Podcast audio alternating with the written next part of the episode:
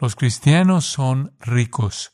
Somos tan ricos que ni siquiera comprendemos lo ricos que somos. Y me atrevería a decir que el cristiano promedio probablemente usa una décima parte o menos del porcentaje del poder de Dios que está a su disposición.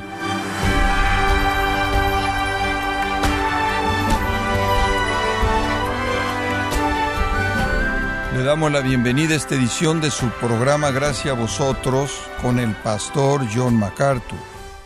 Probablemente cuando usted era niño deseaba crecer rápido, sin entender que necesitaba tiempo y paciencia.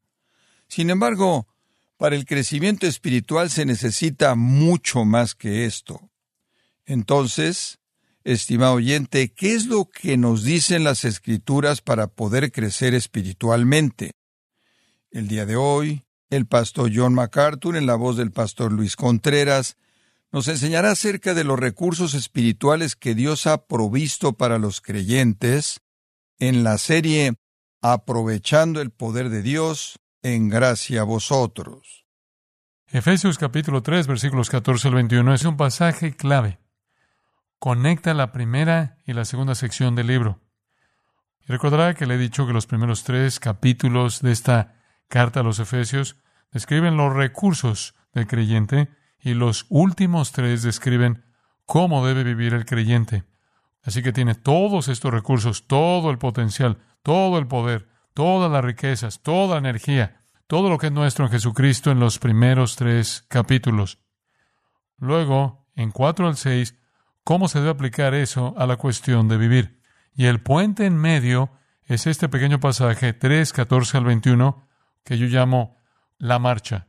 Ahora los primeros tres capítulos describen la planta de poder de cristiano, los últimos tres describen la carrera en la que va manejando el cristiano y así es como usted enciende el motor. Y antes de que comience la carrera en el capítulo 4 debe encender el motor al final del capítulo 3. Ahora, lo que es clave que hemos estado viendo aquí es que esto es lo que llamamos el encendido del cristiano o la marcha del cristiano. Aquí es donde usted realmente obtiene la energía que Dios ya le ha dado a usted en Cristo, encendida para el asunto de la vida, para el asunto de operar, para el asunto de ser para la gloria de Dios. Ahora, hay una especie de pensamiento clave aquí. Conforme examinaba nuevamente nuestro estudio de la última vez, noté que Pablo comienza en el versículo 14 con una oración. Ya hemos hablado de eso en nuestro último estudio en profundidad. Y dobla su rodilla y ora. Y Él está orando para que los cristianos realmente se enciendan, que los cristianos realmente comiencen a ver el poder fluyendo. Y el recurso para su oración está en el versículo 16. Son las riquezas de la gloria de Dios. ¿Lo ve ahí en la mitad? En otras palabras, Él está diciendo, Dios, en base a las riquezas de tu gloria, quiero que liberes este poder en el creyente. Esa pequeña palabra riquezas me recordó que Pablo la ha usado múltiples veces en los primeros tres capítulos. Los cristianos son ricos. Somos tan ricos que ni siquiera comprendemos lo ricos que somos. De hecho, en el capítulo 1, versículo 18, Pablo presenta su primera oración en Efesios y él ora para que conozcamos las riquezas de la gloria de nuestra herencia. En otras palabras, es una riqueza inconcebible, incomprensible la que tenemos. Y habiendo orado porque entendamos en el capítulo 1, en el capítulo 3, en nuestro texto, ora para que lo usemos. Creo que todos saben que alguien dijo una vez que la persona promedio usa una décima parte del 1% de su cerebro, y me atrevería a decir que el cristiano promedio probablemente usa una décima parte o menos del porcentaje del poder de Dios que está disponible a su disposición. Cojeamos, avanzamos con un solo pistón que falla en lugar de seguir con los ocho, como lo ha diseñado el Espíritu de Dios. En el capítulo 1 él dice, somos ricos, dice el versículo 7, tenemos las riquezas de su gracia.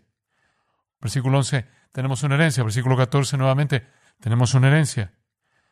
Riquezas increíbles. Capítulo 2, él nos dice, versículo 4, Dios es rico. Y luego en el versículo 7, él quiere mostrarnos las abundantes riquezas de su gracia.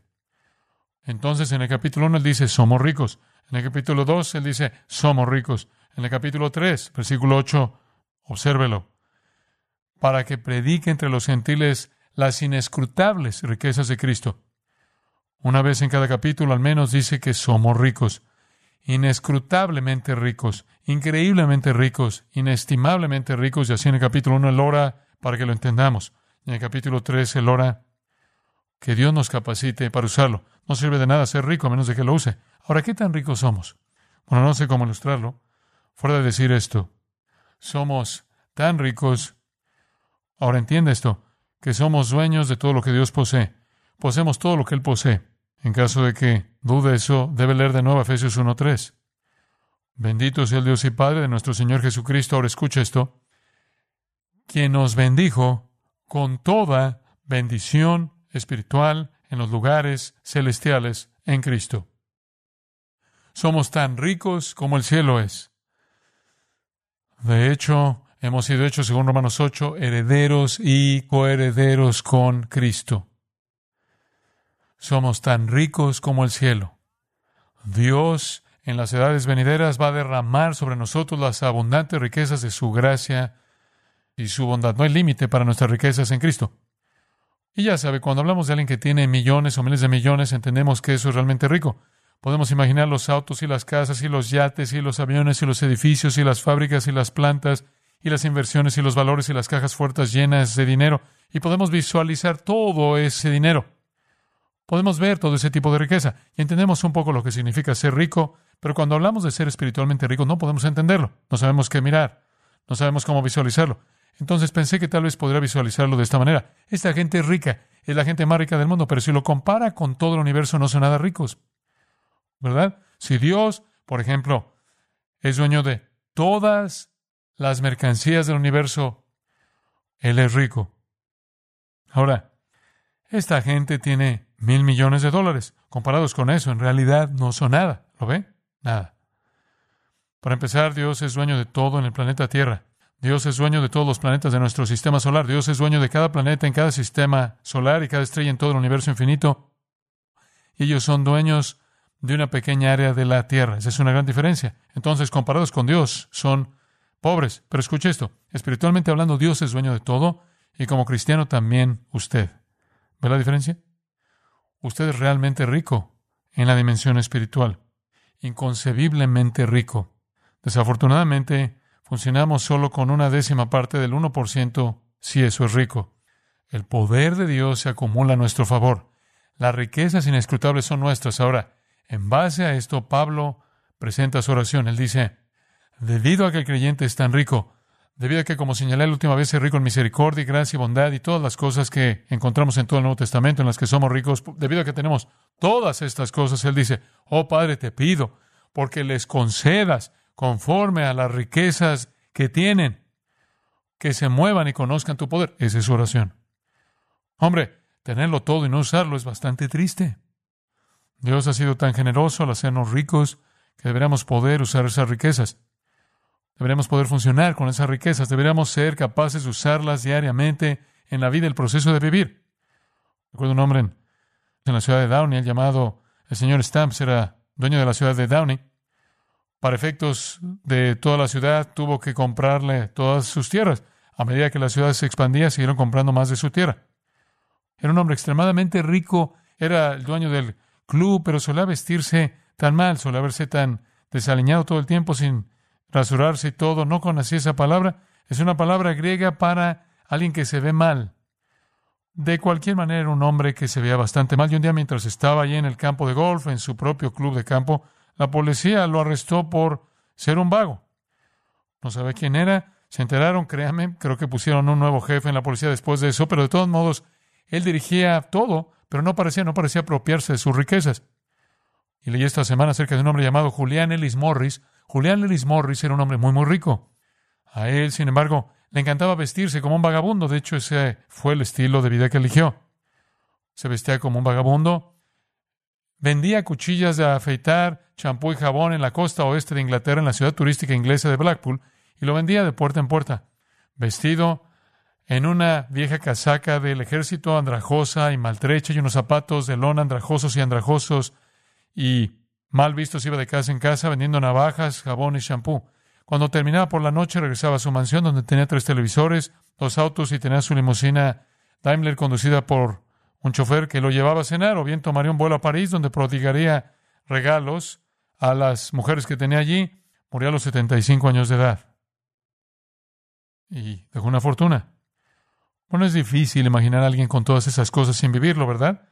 Digo, parece un poco ridículo tener ese puesto y ponerse un par de zapatos viejos, de tenis y vender jabón de puerta en puerta, pero no es diferente para algunos cristianos que pasan la mayor parte de su tiempo andando en andrajos de su propia insuficiencia cuando los recursos del poder de Dios están disponibles, simplemente no se molesta nunca en aplicarlos. No tiene más sentido, tiene menos sentido. Ahora, Pablo aquí está orando para que los cristianos increíblemente ricos que tienen recursos espirituales inconmensurables los usen en el asunto de la vida, que los apliquen a la vida. ¿Sabe? Pablo ve lo que todo mundo en el ministerio ve, lo que cada cristiano perceptivo ve, y esos son cristianos que nunca usan realmente los recursos que tienen. Es triste. Entonces su oración está basada en eso. De hecho, él comienza en el versículo 14, le recuerdo ahora lo que dijimos la última vez, diciendo, por esta causa. En otras palabras, debido a algo. ¿Y debido a qué? Tenemos que regresar al versículo 1, donde comenzó esta declaración antes de ser interrumpido por su paréntesis. Por esta causa oro. ¿Qué causa? De regreso al versículo 22 del capítulo 2. Por cuanto sois juntamente edificados en Él, para morada de Dios en el Espíritu. Ese es el punto. En otras palabras, debido a que el creyente tiene morando en él a Cristo, a Dios y al Espíritu Santo. Los tres mencionados en ese versículo, en quien es Cristo, se menciona a Dios y en el Espíritu, debido a que todos moran en usted, usted es increíblemente rico y debido a ese recurso, Él ora para que usted realmente comience a encender el poder, para que finalmente en el versículo 20 sea una realidad, usted vea mucho más abundantemente de lo que usted puede pedir o pensar según el poder que actúe en usted. Ahora, esta es la marcha del cristiano. Él quiere que llegue al versículo 20 donde realmente verá el poder fluyendo. Y tiene los recursos, tiene el motor, tiene la energía, tiene el poder, todo está ahí. Solo tiene que encenderlo. Ahora, en la explicación de Pablo aquí sobre cómo encenderse hay cinco pasos progresivos. En primer lugar, descendemos a través de esta progresión. Ahora le dije la última vez que esta es una serie en griego que llamamos cláusulas de propósito hina, una cláusula de propósito de resultado. Haz esto para que esto suceda, para que esto suceda, para que esto suceda, para que esto suceda. No puede entrar en el medio, no puede empezar por el final, tiene que empezar por el principio es una secuencia, es una progresión.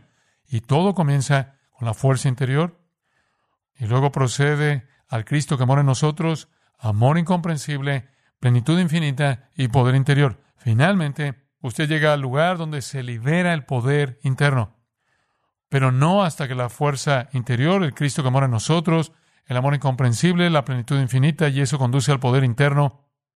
Ahora, empecemos por el principio, para que el cristiano realmente encienda su poder, para que el creyente conozca realmente la energía que está allí en operación, comienza con ese concepto de fuerza interior, versículo 16. Ahora, aquí está la oración de Pablo para que, en primer lugar, seáis fortalecidos con poder por su espíritu en el hombre interior.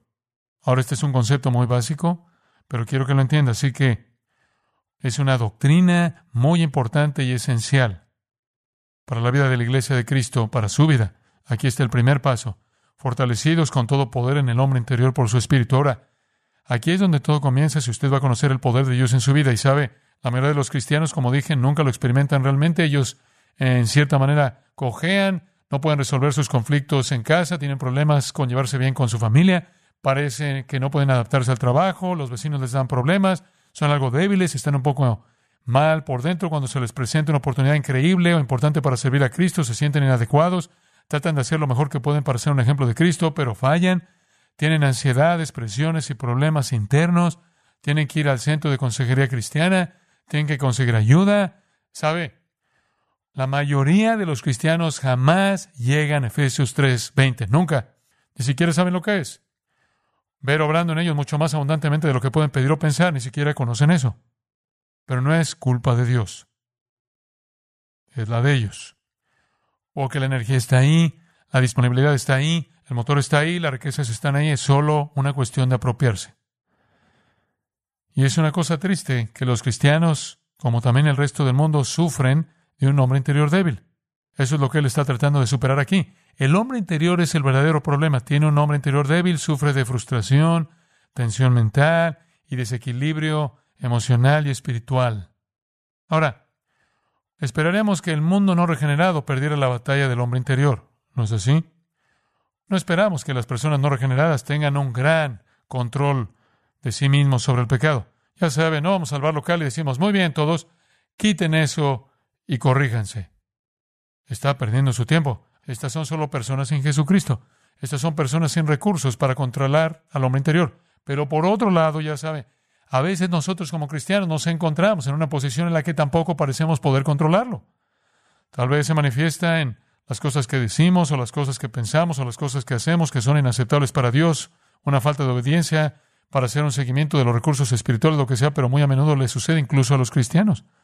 A veces perdemos la lucha con el hombre interior. Ahora, ¿qué es el hombre interior? ¿De qué estamos hablando? Bueno, no tenemos que ser muy pesados en esto. El hombre interior es simplemente el verdadero usted, el usted interior. Hemos pasado mucho tiempo en el hombre interior. Tal vez esto le ayuda a ver al hombre interior por contraste. Ahora, todos ustedes cuidaron bien el hombre exterior esta mañana. Algunos de ustedes cuidaron especialmente bien al hombre exterior. Se levantó esta mañana, inmediatamente se enfrentó al hombre exterior en el espejo y lo cepilló y le arregló los dientes y luego usted le puso la cara, si es una dama, si es un hombre, se lo quitó, ¿verdad? Usted está muy preocupado por el hombre exterior. Inmediatamente después bajó, después de vestir al hombre exterior, usted alimentó al hombre exterior y esperamos que lo haya hecho bien porque Así se alimenta porque entonces está alerta y su mente puede funcionar y tiene al hombre exterior maravillosamente preparado. Y ahora nos esforzamos por ministrarle al hombre interior. El hombre interior es simplemente el verdadero usted. Es solo la parte del espíritu y el alma de usted. Y eso es lo que debe ser fortalecido. ¿Sabe? Últimamente he estado pensando mucho sobre esta locura que tenemos en Estados Unidos por el ejercicio. Y me he dado cuenta de que la Biblia dice que el ejercicio corporal para poco es provechoso. No nada, pero poco.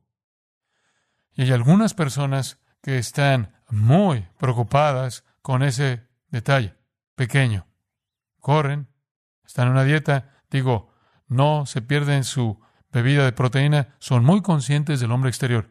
Y si hubiera alguna manera de lograr que dedicaran la mitad de su tiempo al hombre interior, podremos revolucionar sus vidas. Los cristianos deberían preocuparse por el hombre interior. El hombre interior es la parte eterna. El espíritu, el alma, el verdadero usted. Permítame mostrarle el contraste entre los dos en 2 Corintios capítulo 4, versículo 16. 2 Corintios 4, 16. Y aquí Pablo contrasta ambos. Está hablando aquí de una situación de persecución en la que él se vio atrapado, como era común. Él había estado perplejo y había estado angustiado y había sido perseguido y había sido abatido y había estado llevando en su cuerpo la muerte del Señor Jesús. Hubo mucho que sufrir en su ministerio. La muerte estaba operando en él, dijo. Pero él dice en el 16, por lo cual no desmayamos. En otras palabras, a pesar de que tenemos muchos problemas en el exterior, muchos problemas en el exterior, mucha persecución y demás, no desmayamos. Aunque nuestro hombre exterior se va desgastando, observe esto, el hombre interior se renueva, o mejor refrescado, día tras día. Ahora mire, Pablo nunca estuvo preocupado por el hombre exterior. Él dice, Dios da fuerza fresca a ese hombre interior todos los días. Eso, amados, es el proceso de crecimiento en la vida espiritual. Su hombre interior siendo fortalecido, su hombre interior siendo revitalizado y renovado cada día. En 2 Timoteo capítulo 4, en el versículo 17, Pablo habla del hecho de que el Señor vino a él en un momento de angustia y lo fortaleció, dándole la victoria sobre los leones que lo habrían devorado. Pablo estaba muy consciente de fortalecer al hombre interior. Ahora observe esto. El hombre exterior decae. El hombre interior se acelera y asciende. Manténgalo en mente. Como cristiano, a medida que envejece, su hombre exterior declina. No puede evitarlo. Solo pasa. Cuanto más envejece, más declina. Y cuanto más envejece como cristiano, más crece como cristiano, porque el hombre exterior disminuye, declina y decae, mientras que el hombre interior asciende. lo cual significa que cuanto más envejece en Cristo, cuanto más envejece a medida que es renovado por el Espíritu, más se aleja del hombre exterior. Cuanto menos se preocupe por ello, pero mire, el Señor tiene una manera de permitirnos, cuando somos salvos en este punto, a comenzar a alejarnos de esas cosas a medida que descienden y nosotros ascendemos. Así que Pablo dice, el hombre exterior, lo admito, está pereciendo todo el tiempo, está declinando. Pero en proporción a la decadencia del hombre exterior es la renovación del hombre interior para que ascienda en el hombre interior a Cristo y a Dios. Y cuanto más vengo a Cristo y más me acerco a Dios, y cuanto más me fortalezco en el hombre interior, menos me preocupa la decadencia del hombre exterior. Ahora, si usted está envejeciendo y se preocupa eso y se está envejeciendo y tiene miedo de morir y está envejeciendo y le molesta mucho, entonces me atrevería a decir que su hombre interior no está ascendiendo en proporción a la declinación de su hombre exterior. Dios tiene una manera de hacer que todo esté bien. Entonces, ¿qué estamos viendo? Pablo dice, nuestro hombre exterior puede estar pereciendo. Es un proceso del que está hablando aquí. Pero nuestro hombre interior se revitaliza, crece, se hace más rico, más profundo, más fuerte cada día. Ahora, amigos, permítanme decirles esto. Sí, sí, esto es cierto para Pablo, dice usted, que su hombre interior se renovaba, revitalizaba y refrescaba todos los días. ¿Por qué no es cierto para mí? Porque, cosa sencilla, la renovación del hombre interior depende del Espíritu Santo y la obra del Espíritu Santo depende de que usted ceda. El Nuevo Testamento dice, no apaguéis al Espíritu, ¿verdad? El Nuevo Testamento dice, no contristéis al Espíritu Santo de Dios, con el cual fuisteis sellados. Ahora, si usted entristece al Espíritu y apaga el Espíritu, usted corta el recurso, corta el flujo del refrigerio, entonces su hombre interior no se revitaliza todos los días y no va a experimentar lo que experimentó Pablo. La clave entonces, regresa a Efesios, la clave aquí es comenzar con que se ha fortalecido con poder en el hombre interior por su Espíritu. En otras palabras, que usted permita que el Espíritu de Dios haga ese ministerio revitalizador, refrescante y renovador día tras día. Ahora, el hombre interior tiene que ser fuerte o no puede luchar contra el mundo, la carne y el diablo. El hombre interior tiene que ser fuerte o no puede vencer. El apóstol Pablo tuvo esa batalla, ¿no es así en Romanos 7? El séptimo capítulo de Romanos, Pablo está diciendo, en mi hombre interior me deleito en la ley de Dios, Romanos 7, 22. Según el hombre interior me deleito en la ley de Dios. Ya sabe, él quiere lo correcto, quiere lo correcto, pero dice, las cosas que quiero hacer yo que no las hago, las cosas que no quiero hacer las hago. Tengo un hombre interior débil, tiene los deseos correctos, pero tengo esta carne exterior que lo estropea. Y como puede ver, él dice, oh miserable de mí, ¿quién me librará de este cuerpo de muerte? Luego dice, doy gracias a Dios por nuestro Señor Jesucristo, pero él él no sabe la, él no conoce la respuesta todavía, simplemente dice, sé que está en Cristo en alguna parte, pero simplemente no sé dónde está. Y luego va al capítulo 8 y de repente descubre el Espíritu Santo y cómo obra el Espíritu Santo y dice, la ley de justicia se cumple en mí a través del andar en el Espíritu. Capítulo 7 tenía un hombre interior débil. Capítulo 8 descubrió el Espíritu Santo y de repente el Espíritu fortaleció su hombre interior.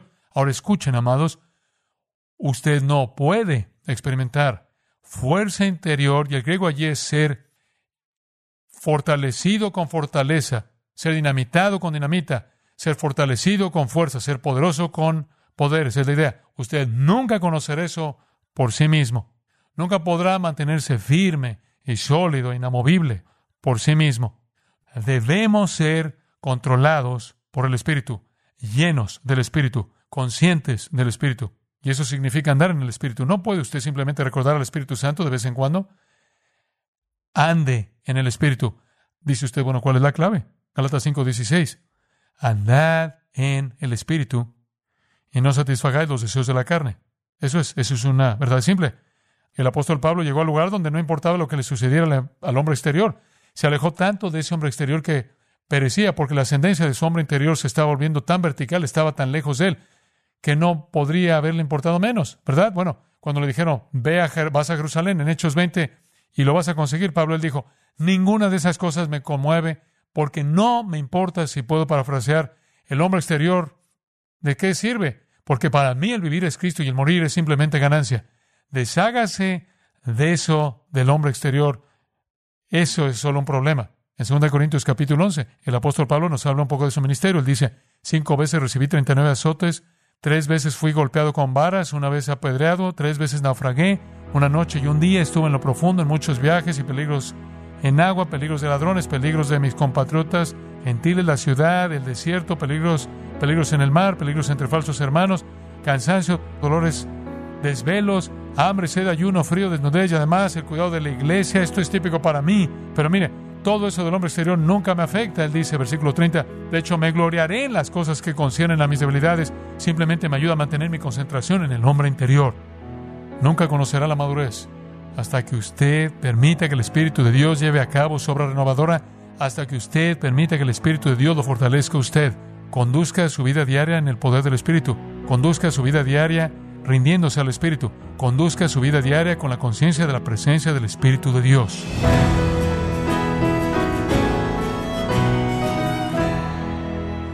De manera clara, John MacArthur nos enseñó que al rendir nuestras vidas al control del Espíritu Santo, reducimos el riesgo de dar lugar al pecado.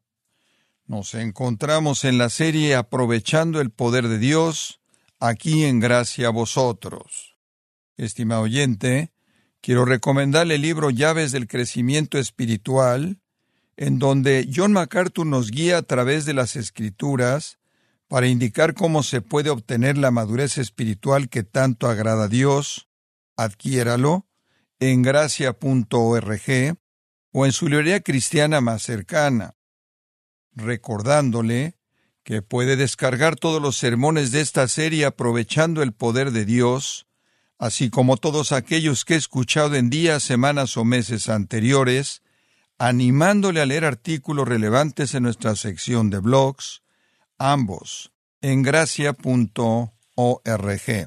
Si tiene alguna pregunta o desea conocer más de nuestro ministerio, como son todos los libros del pastor John MacArthur en español, o los sermones en CD, que también usted puede adquirir, escríbanos y por favor mencione la estación de radio por medio de la cual usted nos escucha en gracia a vosotros. Es importante conocer no solo el país y ciudad de donde usted nos escucha, sino también la radio. Para quienes contactan nuestro ministerio por primera vez, pueden solicitar una copia del mensaje de promoción sin costo alguno, un mensaje por oyente únicamente. Si usted vive en los Estados Unidos o Puerto Rico, escríbanos a Gracia Vosotros, P.O. Box 4000, Panorama City, California 91412. O puede escribirnos a través del siguiente correo electrónico radio arroba gracia.org. Bueno, en nombre de John MacArthur y el personal de este organismo, queremos darle las gracias por su tiempo y sintonía y queremos pedirle que no deje de orar por este ministerio como también por la estación de radio por la cual usted nos escucha de lunes a viernes. Este es su amigo Miguel Contreras, invitándole a sintonizar nuestra próxima edición para que juntos continuemos desatando la verdad de Dios un versículo a la vez. No se lo pierda, aquí en Gracia a Vosotros.